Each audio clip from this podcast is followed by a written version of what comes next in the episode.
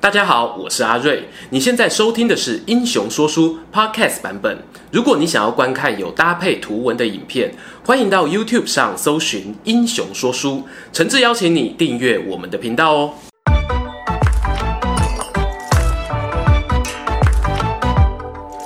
Hello，英雄说书的观众朋友，你们好，我是说书人阿瑞，替大家带来精彩的英雄故事。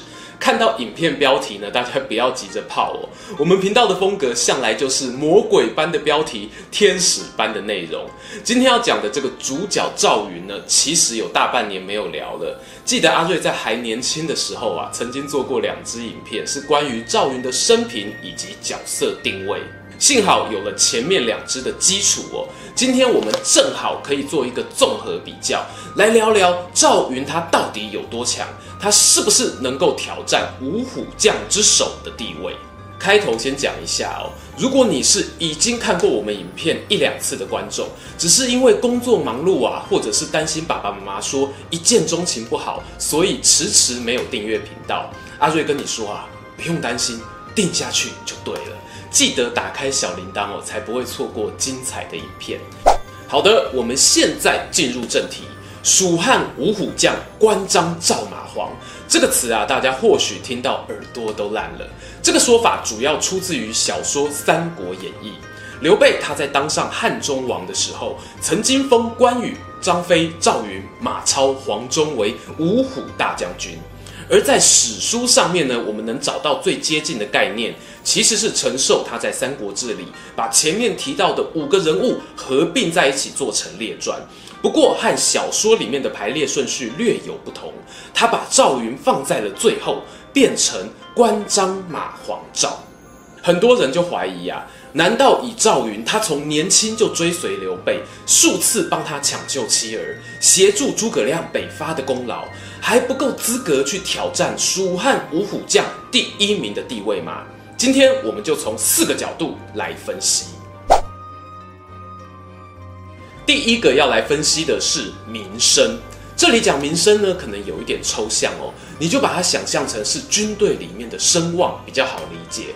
这里暂时以汉末还有魏晋的史料为主，唐代之后的呢就不纳入计算哦，否则以关二哥啊，他信众满天下，那绝对是碾压其他四个人，比都不用比。那在汉末魏晋的时候，五虎将谁的威名最高呢？首推关张。看看那个时候哦，魏国、吴国的众家谋臣，每次要评论刘备阵营的战力时，一定会把关羽、张飞拉出来捧一下，仿佛刘备军队上战场哦，别的将军都是人形看板，只有关羽、张飞有在做事。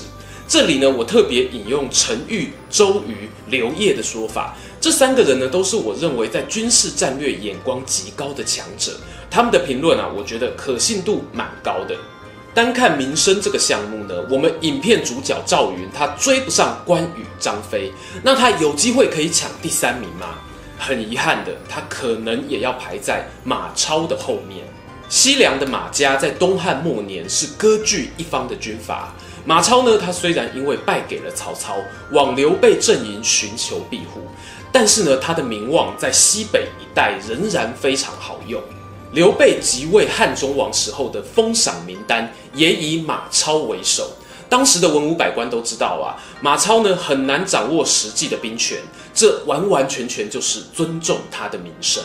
因此呢，在名声这个项目，我推测赵云他大概是高于黄忠，位居第四。第二个要比较的项目呢是战功。我们先从纯的《三国志》里面，不包含《云别传》的注解史料当中呢，来看看赵云的表现。在本传中，赵云的事迹非常简洁。开头啊，说刘备在青州刺史田楷麾下时，赵云呢被派去给刘备当随从，主要负责骑兵队。下一秒呢，他就已经在长坂坡抢救刘备的老婆小孩了。如果对照刘备的《先主传》，还有个奇妙的记载。上面提到呢，刘备在支援徐州时，除了自己的千余名士兵之外，还有一些北方的乌丸骑兵帮忙。会不会这些就是赵云的部队呢？我暂且不排除这个可能性。时间继续在走，赵云在本传中呢，一直担任跟随刘备的角色，独立领兵的机会相对就少。直到刘备准备入蜀时，才出现了转机。原本赵云和诸葛亮留守荆州，但是呢，庞统战死，刘备啊紧急召唤诸葛亮，于是诸葛亮就和张飞、赵云一起去救火。救火队到达江州后，诸葛亮命令赵云单独率领部队分兵前进，和主力部队在成都会合。此后呢，赵云的主要行动几乎啊都跟着诸葛亮北伐，出祁山、守箕谷等等。连刘备哦，因为关羽阵亡，冲冠一怒为红颜，攻打东吴的时候呢，赵云都没有 play 完。建兴七年啊，赵云就过世了。常山赵子龙的本传到此为止呢，不到三百字。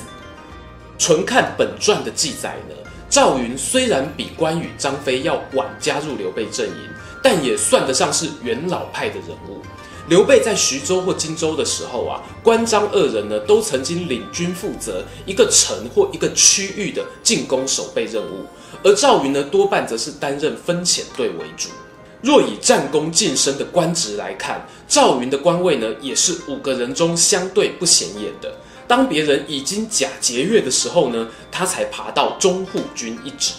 不过啊，阿瑞这里呢要帮赵云说句话。他一开始是刘备随从，后来呢，则多半跟着诸葛亮行动。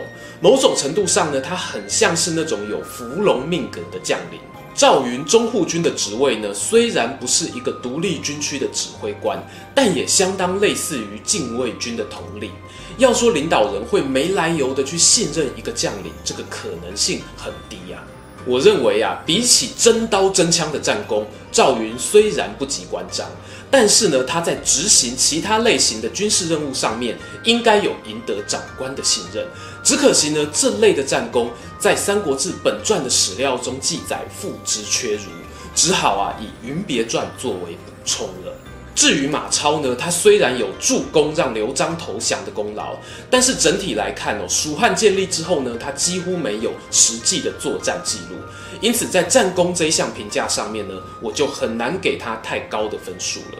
因此呢，在对蜀汉贡献的战功上面，我认为赵云他应该有排名第三的实力，略高于黄忠和马超。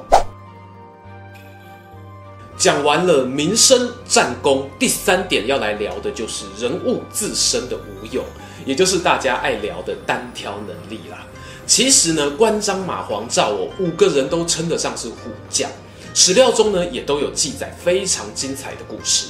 关羽白马城外，千军万马刺颜良；张飞长坂桥头，一夫当关断水流；马超啊讨郭援战曹公；黄忠定军山斩妙才。而我们的赵云赵子龙呢，血战丹阳，申报幼子，首富甘夫人的记录呢，也是被陈寿白纸黑字写在《三国志》本传里头。要说啊，以上五人谁的自身武勇最高呢？坦白讲哦，有几位我觉得会受到我们第一点讲到的名声加权加很大。对了，关羽、张飞哦，我就是在说你们两位。我自己私心认为啊。如果五虎将呢，在年龄相同、体能状况差别不大的前提之下，他们单打独斗的能力呢，应该是各擅胜场、平分秋色的。反正有些音乐综艺节目啊，都可以双冠军了，我们来个五虎将五冠军，并不过分吧？最后一个评比项目呢，来到个人谋略。赵云最为人所熟知的呢，就是他在《云别传》里面记载的汉水空营计的故事。这个故事呢，之前讲过两遍哦。有兴趣的人可以回头翻一下之前的旧影片。这件事发生在刘备攻打汉中的时候，赵云担任黄忠的副手。黄忠听说曹操有一批运粮补给大队要经过，就决定领兵出击。不料被曹操趁虚而入，赵云最后以空营计战胜曹操，更被刘备称赞啊：“赵子龙一生是胆也。”赵云呢，他在用兵上给人们留下来的印象多半是这八个字哦：胆大心细，擅长防守。不过很可惜的是呢，他独立领兵的机会真的不多。另一方面呢，关羽啊，他在军事智谋上面被批评啊，也是最多的。不止后人喜欢骂哦，当年他的队友巴郡太守廖立还直接开嘴。说关羽呢，只是仗着名气大、热血往前冲，所以才会在荆州大败。这个廖力呢，后来被诸葛亮免官了，因此他的说法我们姑且打个八折。不过关羽在领兵智慧方面的争议一直都存在。之前啊，那一支关羽是不是战神的影片下方留言就是最好的写照。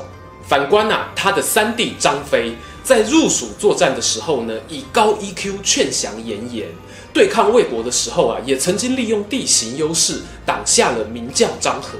这些表现呢，我会认为是属于军事智慧的展现，不是只靠个人武勇在硬干而已。至于马超、黄忠啊，他们两个人比较可惜哦。